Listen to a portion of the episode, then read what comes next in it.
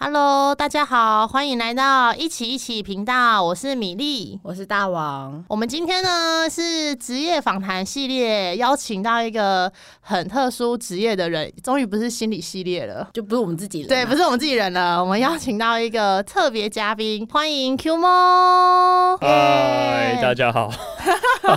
好，Q 猫应该是第一次录音啦。对啊，对啊，有点紧张，有点紧张绑在我前面。好的，那 Q 猫要不要跟大家说一下你的职业是什么呢？哎、我的职业就是，哎、要让大家猜吗？还是我直接讲？直接讲，直接讲。直接讲。对我的职业是之前是在当滑雪教练，，OK，所以我们今天主要访谈的目的也是要了解一下滑雪教练这个职业的内容。嗯，所以对对有一些，我想听众可能对于滑雪教练有在滑雪人可能很清楚，像我米粒本人就是没有在滑雪，哦所以对对于滑雪教练这个职业就非常的好奇。嗯那想问一下，就是 Q 猫都是在哪边教别人滑雪呢？呃，教滑雪因为要有场地的关系嘛，所以我们通常都是在日本，日本有蛮多的滑雪场这样子。嗯对，，所以我们教学地点国。，对，都要出国这样子。那台湾就没有办法教滑雪了。台湾有办法教滑雪的场地，可能就小叮当吧，就是在新竹科学园区，哎、不，不是科学园区，新竹新竹那个地方的一个地方。，OK，对就只有那边台湾只有那边可以教学。对，如果要教的话啦，那可以在没有雪的地方模拟吗？没有雪的地方，像台北有呃两三家，哎、一两家都那个滑雪机，就是有点类似跑跑步机的东西。那你可以去那边，就是体验一下，就是在一个跑步机上面模拟滑雪的感觉。那跑步机是蛮大的，大概跟一间可能两一间国小教室差不多吧。所以它可以让你体验完整的，就是滑雪的感觉嘛，那个速度啊，或者是那个阻力感。嗯，大部分的感觉是差不多的。就是你到了滑雪场之后，如果你有在这样机器上模拟过之后，呃，你到了滑雪场会比较容易上手。那台湾如果要滑雪的话，可能就那种滑雪机的场地啊，或者是小叮当会比较适合。哦，所以或者是游戏机，游戏机游戏机应该也有，也有模拟的吧？也有也有，就是那种左右横移啊，然后移动的那种机器也是可以模拟的。OK，那你原本就是 Q 模原本就是学这个相关的吗？呃，我算是相关的吧，因为我是运动休闲科系。哦，滑雪是你自己选择的呃项目不是不是，我没有那个滑雪项目，会接触到这个是因为那个我们老师就是我们教指导教授，他平常会开一个去日本，就是平时学期的中他会开门课，叫什么运动休闲观光啊，然后那观光那个课就会带我们去日本，呃，跟当地人交流啊，做一些荞麦面啊、果子啊，然后还有去滑雪场啊，体验一下他们教我们这样子。那我是也是经过这次的交流活动，那一次的交流活动才接触到滑雪这个东西。嗯，然后就爱上了，然后就觉得哇，实在是太好玩了。决定要变成职业这样子。没有，那时候还没有，那时候可能第一天去嘛，然后早上练一练，我们就在下面的斜坡练一练，就看到上面那种日本小孩就咻咻咻这样下来，我觉得哇，好帅哦。然后后来，可是我们在下面一直练啊，就觉得很无聊，就我就自己忍不住就跟我同学坐那个单人缆车，就是只有一个座位，嗯，然后一根柱子，然后就这样上了山，然后就就一路滚下，一路滚下，然后连滚的板子一起滚下来这样子。对，板子中途不知道拖了几次，我已经数不清了。反正我们就一路滚下来，滚到山脚下，刚好吃饭吃中餐，然后滚下来之后就觉得哇，这是这太好玩了，就马上把饭吃一吃，然后又上去，又继续，又上去了，就继续滚。然后可能第二次的话就比较适应了啦，就很快所以是用身体记忆，没有人教你们。哦，我们那时候是日本人教我们了，就是可是他们讲话其实听不太懂，他们要我们干嘛，他们就一直哦做比划动用作啊，手手比这样子，比手画脚。对对对，比手画脚啊，然后说叫你把脚打开啊，再开一点啊，再开一点啊，然后就一路刹车下来。是对，我们一开始学的都双板，因为我们老师带的交流团，他为了安全起见，他会建比较建议那个初学者学双板，嗯，因为单板的话会比较容易摔到头吧，所以都要准备安全帽啊之类的东西，那会比较有危险性。那所以像那种交流活动，当然不希望出意外嘛，那我们就会都学双板比较多。那双板如果跌倒的话，怎么站起来？双板跌倒，因为那个板子很长啊。哦，听起来你好像有在滑雪场跌倒的经验呢。没有没有，我是看别人跌倒过。通常常的话，就看你板子有没有粘在脚上啊。啊，如果板子没有粘在脚上，就很容易站起来。是所以你如果要最快站起来的方法，初学者最快站起来的方法，你可能把板子拆掉。哦，直接脱离你的脚就好了对，。直接拆掉。如果你是两只都连在板子上的话，连在你的脚上的话，你可能先侧坐着，然后让你的脚朝下山下的方向，然后踩好你山下的那一只脚，然后踩住之后再踩山上那一只脚，会比较容易站起来，就去推山边这样子。就用推力的方式站起来。通常要一点核心啊，呃，对，听起来就是要有一点核心的力量。对，女生会一开始会比较容难站起来，那男生的话就是比较容易一点，因为可能比较有力吧，还是构造的关系。就是双板的时候，他手上不是会拿很像柱，就是杖，就是很像拐杖的东西。呃，对啊，有些人会拿那个来个真正的学名是叫，那个叫 pole，英文叫 pole，然后 OK 就是所以那用 pole，如果有 pole 的话，就可以站起来啦。就是跌倒的时候，可以利用 pole 来站起来，可是实实际上你跌倒会发 pole 已现经不见了。没那么容易。对，通常 pole 可能会滚到山脚下，或者是在你上面，那最难捡，你还要爬上去捡这样子。那像现现在就是疫情的关系嘛，听起来就是都要出国才可以做这个教学。那疫情有影响到你的工作吗？疫情哦，当然有啊，已经一整年超了，级重，对，超级重。那个时候刚，我们那时候还在日本嘛，可能。二月底的时候，就想哦，日疫情要爆发了。那个时候在日本还觉得哦，好像不要不紧，可能只是一个小疫情。想说可能台湾人太紧张了，每天看新闻，我妈每天打电话来说，哦，那个疫情很严重哎，你们在日本呢、要赶快戴口罩啊，不要接大陆人啊之类的，就是讲一些就是。而且北海道有一阵子。子就是大爆发、啊，对对对，北海道那个时候就是大爆发。中国人其实那时候，其实那时候我们接客人的时候，很多大陆人啊，或者是香港人啊，都取消了，因为疫情的关系取消。然后再后来到二月中之后的那一段期间，因为台湾有颁布那个什么，上班完之后，就是你回国之后要隔离十四天。嗯，就是可能会要进入隔离的十四天，那公司可能就会考虑这个情况，就就不让你回来。不太不是不让你回来，是连让你出去都不行这样子，所以很多学生都取消了那个行程这样子，所以我们有时候在日那个时候在日本，其实很多时间都可以自己花了。那你就不能回来了。那个时候我大概二月底嘛，我就把课上完，上一上上完之后我就回来了。所以你呃，平常就是疫情还没开始之前，你平常就是常住在日本吗？我是十二月，我们通常都十二月底会去，呃十二月中左右，然后会去日本，然后开始上课这样子。因为十二月的时候，日本雪场才开始开放嘛，所以我们才去那边上。那如果平常没事的话，我是待在台湾啊。那有些教练的话，暑假会去纽西兰或澳洲啊，然后哦，就是去找雪场滑雪学校教嗯滑雪这样子。那你有想要去滑雪学校教课吗？我自己本人是没有很想啦，因为听说纽西兰跟澳洲的雪就是比较硬，就是雪况没有日本那么好。那日本因为是海岛的关系，所以它的那个季风是从那个海上吹过来，所以他们的雪就是带有水汽，就会比较松软啊这样子。那像韩国或大陆也有滑雪场，可是他们的雪的话就会比较硬，然后没因为没有水汽的关系就比较硬，然后摔的比较痛，然后对初学者来说其实会我觉得会比较难上手啊，然后又会有受伤的意外这样子。嗯，所以我个人是比较喜欢日本的雪，所以比较没有想要去去那种澳洲、纽西兰，听说雪比较不好的地方，因为我都听其他教练说的，我自己本身也没有去过。所以听起来就是只有在日本教学嘛，目前。目前是这样，现在 现在现在疫情，现在待业中这样子，对现在 待业中，没有关系。但是很特别，没有想到雪也有分别，就像台湾的水一样，台湾的水有水有分硬水跟软水，哎 这我不知道啊。有有有，北部跟南部的水是不一样的。哦，我有听说南部的水要去买，然后不能直接喝水龙头出来的水。是是是。现在还是这样吗？现在南部的话对他们都是有什么加水站啊，就是台北比较没有这种东西。哦，是这边的话，大王要不要有什么想问的呢？呃我想问价钱，价钱哦，教学的价钱，想问价钱，就是可以公大概要开吗存 存多少钱才可以去学嗯滑雪？因为听起来它不是一个很亲民的休闲活动因。为还要出国。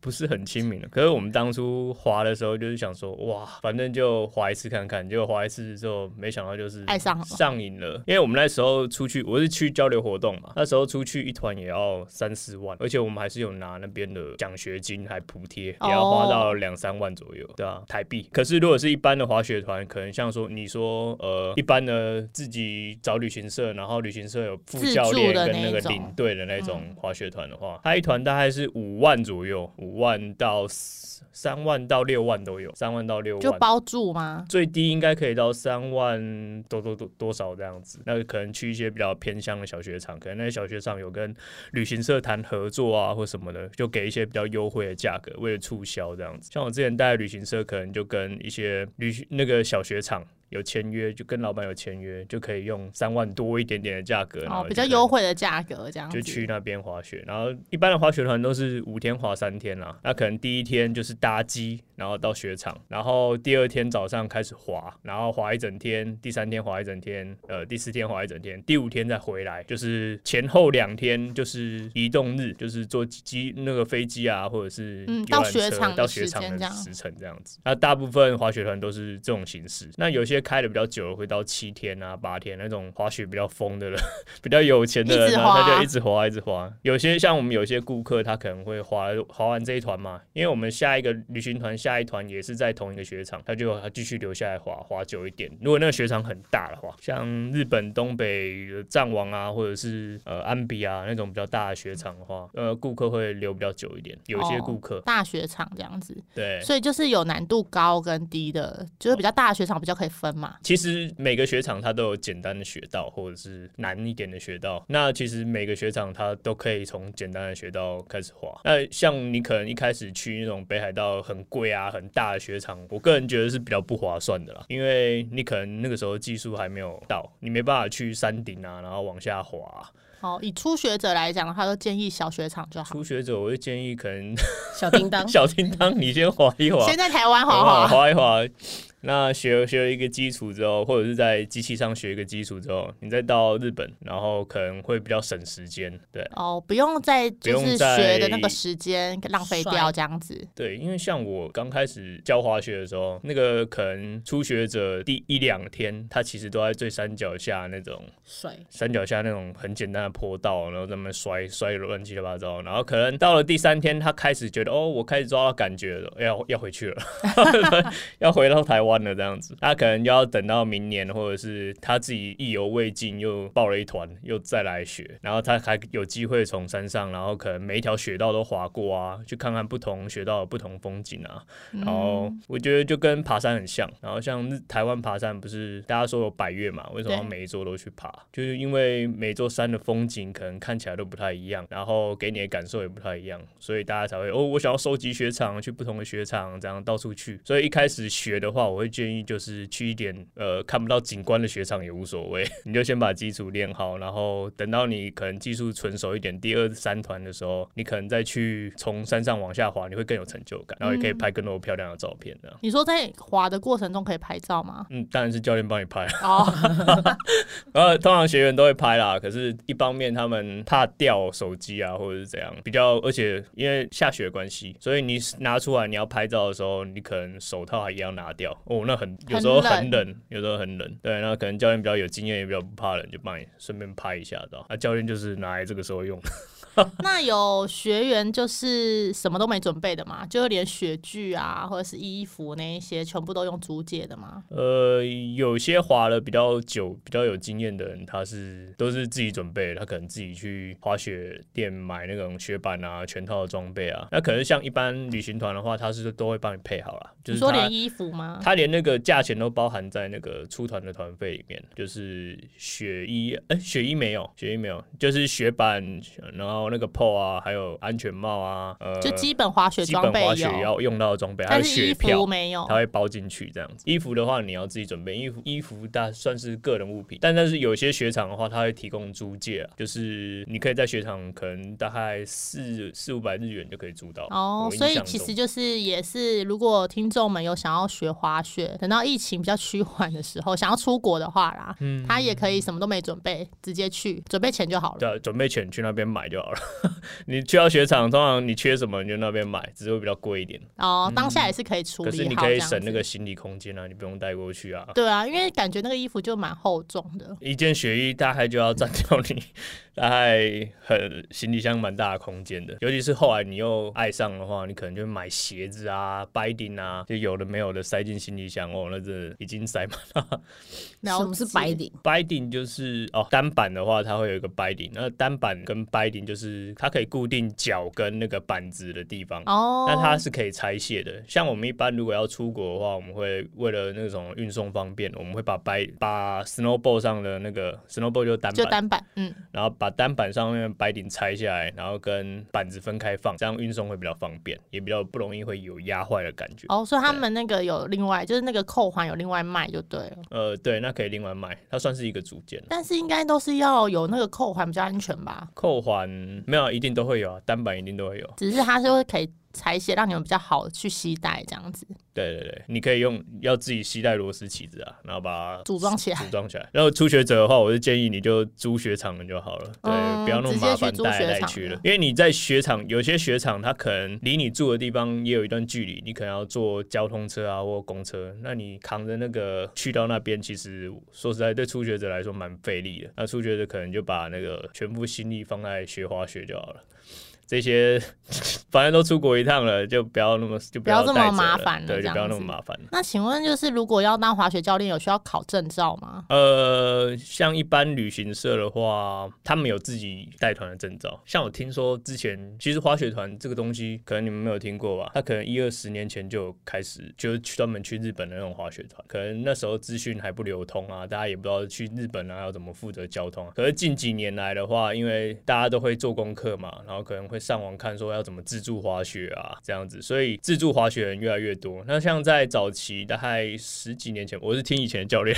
老经验的教练说了，就是他们可能都是呃旅行社嘛，然后滑一个滑雪团觉得好玩，那可能他再多滑几团，那旅行社就会问他们说要不要考教练。哦，所以有考试。就是帮他们办一个自己内部的那个考试。那其实说到证照嘛，也是你考考过那个才可以带那个旅行社的团。哦，就是否那个旅行社否那个的这样是像潜水有个国际认证这种。嗯，台湾是有，可是举例来说好了，就是我这个协会嘛，他发的证照，他就只给、他可能跟这个旅行社合作。像比较老的是什么滑雪花草协会，他就跟那什么一个旅行社合作嘛，他就他的教练都是给那个旅行社的，所以你就算考那个协会的证照，滑雪教认证照，你也没办法去带，别的旅行社。对你也没办法去带别的旅嗯，他就有点像是绑定的概念，就是你如果要考这一个协会的证照，那你就是只能跟他们合作的厂商这样子。对啊，然后像近年的话，因为可能资讯比较发达嘛，有些教练就会去日本啊、去加拿大啊、澳洲啊各个体系，哦，不同的证照都考那种。国际的证照，那会比较有效公信力啊，嗯，会比较有效力。所以如果一般听众想要找滑雪教练的话，有什么管道是可以找的吗？还是其实就是听旅行社的？因为旅行社会直接配嘛。旅行社会直接配啊，但是他配的教练有没有那种国际证照就不一定。那如果你上网找的话，你可能会可以看一下那个呃网站，他们简介教练有什么证照之类的。那一般来说是比较可靠的啊、所以你们也算是没有证照的话是比较可靠的，没有这么封闭就对了，就是都看得到。嗯，要看像旅行社，他当然不会，因为他有时候滑雪季就那一段时间嘛，他要找教练，其实说实在也蛮困难的。有些时候就会没有那个牌照的教练，他也可能必须要顶得上，会有这种状况，对啊，那可能呃，可是现在现在基本上都是有牌照的教练啊，因为大家都会去考一张，其实考一张也大概花两三天的时间，然后可能旅行社会办一个去组团考照的团啊，然后考完就顺便来我这边当教练啊，这样子。哦，专门考照的团对这样子。现在旅行社基本上都会付一个像比较大，国内比较大做旅行滑雪滑雪的那个旅行团的旅行社，可能就呃雄狮啊、可乐啊这两家吧。所以如果想要滑雪的话，就可以找这两家旅行社，他们私约教练的那一种，私约教练的话，就是我之前在做那种，对，你就可能我们像像我之前是在一个平台啊，网络平台，然后它上面可以预定教练，的，哦直接预定要指定谁这样子。对啊，你可以指定谁，因为它上面也可以有选项可以选择说你要指定谁这样子。那有就是在教学过程中有没有让你比较印象深刻的？教学过程中嘛，对学生啊，怎么样都学不会啊，或是一教就会啊。哦，一教就会，你不会有印象啊，因为一教就会他通常都自己，哦我就说哦，好，那你就自己搭上去，然后在我看得到的地方，就是让他这样子一趟一趟的练习。因为我在教的话，我会觉得哦，如果你已经可以掌控到方向了，那你就自己多滑，然后多去抓那个感觉会比较好。那我就在下面陪那个还在还在那种慢慢都不撸的人慢慢撸，因为这样如果让那个已经会的人在旁边等等教练的指示，我觉得他自己也会蛮无聊的。那如果我已经确定他可以控制方向、控制速度的话，我就叫他自己上去，然后慢慢练习，在我可以看得到的地方练习滑下来，这样会比较好。那有没有整团下来？就因为呃，刚听起来就是短的行程有三天都会在滑雪场嘛？那有没有三天都学不会，就还在原地跌倒的？有啊，就是一些我我有教过七十岁的阿姨啦，七十对啊，七十岁的阿姨，我看身体很硬朗哎，可是不管每个哪个教练教他，他都是他的滑法，就是把脚打得很开，然后这样慢慢的刹车，刹刹刹刹刹刹下来。我就觉得是阿妈脚力真的很好。他说他平常都有在健身，那这样子就是滑不动了吗？对真的滑不动啊！就是说，哎，你可不可以滑快一点？很想这样说，叫他把板子放平一点，让他滑快一点，他就死不要了，就这样。一直是用八字形的前进，一直这样子慢慢的撸下来。这样子其实你一个教练带上去嘛，可能每个学生他滑行的速度不太一样。那这个时候就是你要取舍，你要让学生自己就比较快的自己滑下去啊，然后你就在上面等那些比较可能下不来。的啊，或者是呃滑的很慢很慢很慢的这种啊，或者是坐在上面，就是板子飞得老远，你去帮他捡的那种。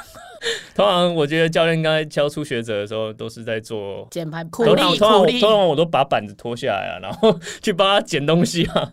就是滑到那边，然后捡回来，然后滑到那边捡回来。有时候一次带八个人嘛，散在八个不同的地方。像我们有时候去到一些比较难的雪场，他可能一上去真的就没有那种可以慢慢下来的坡道，就是一下来就是红线啊，呃的陡度的话，那这样子我就要。